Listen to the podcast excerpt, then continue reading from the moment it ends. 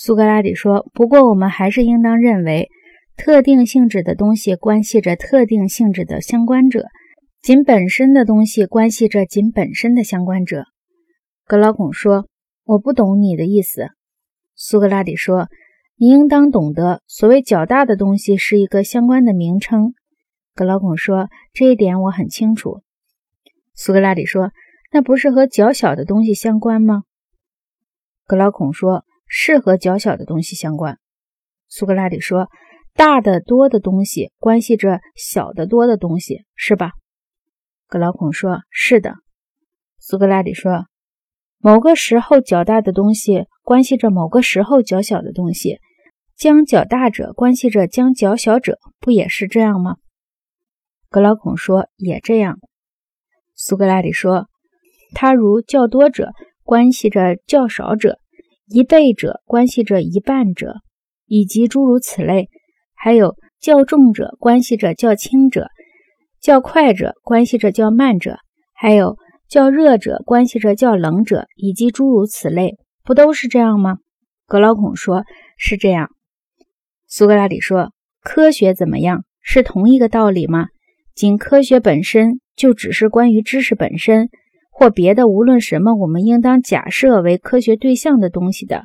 但是，一门特定的科学是关于一种特定知识的。我的意思是说，譬如，既然有建造房屋的科学，它不同于别的科学，它不是被叫做建筑学吗？格劳孔说：“有什么不是呢？”苏格拉底说：“那不是因为它有特定的、非别的科学所有的性质吗？”格劳孔说：“是的。”苏格拉底说。它有这个特定的性质，不是因为它有特定的对象吗？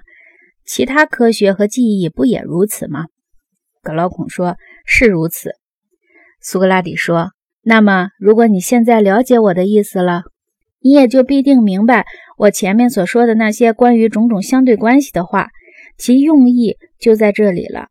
我们前面说过，仅本身的东西关系着仅本身的东西，特定性质的东西。”也关系着特定性质的东西。我完全不是说它们关系着什么，就是和什么同类，以至于健康和疾病的科学，也就是健康的科学和有病的科学了。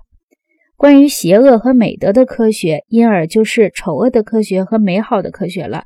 我不是这个意思。我的意思只是说，当科学变得不再是关于一般科学对象的，而是变成了关于特定对象的。即关于疾病和健康的科学时，它就成了某种科学，这使它不再被单纯的叫做科学，而被叫做特定的科学，即医学了。格老孔说：“我懂了，我也认为是这样。”苏格拉底说：“再说可，你不认为可属于这种本质上就是有相关事物的东西之一吗？可无疑关系着某种事物。”格老孔说。我也这样认为，它关系着饮料。苏格拉底说：“那么，如果饮料是特定种类的，可也就是特定种类的。但是与可单纯自身相关的饮料，无所谓多和少，或好和坏。总之，不管饮料是什么种类的，单纯的可自身自然仅单纯的关系着饮料单纯本身，不是吗？”格老孔说：“无疑是的。”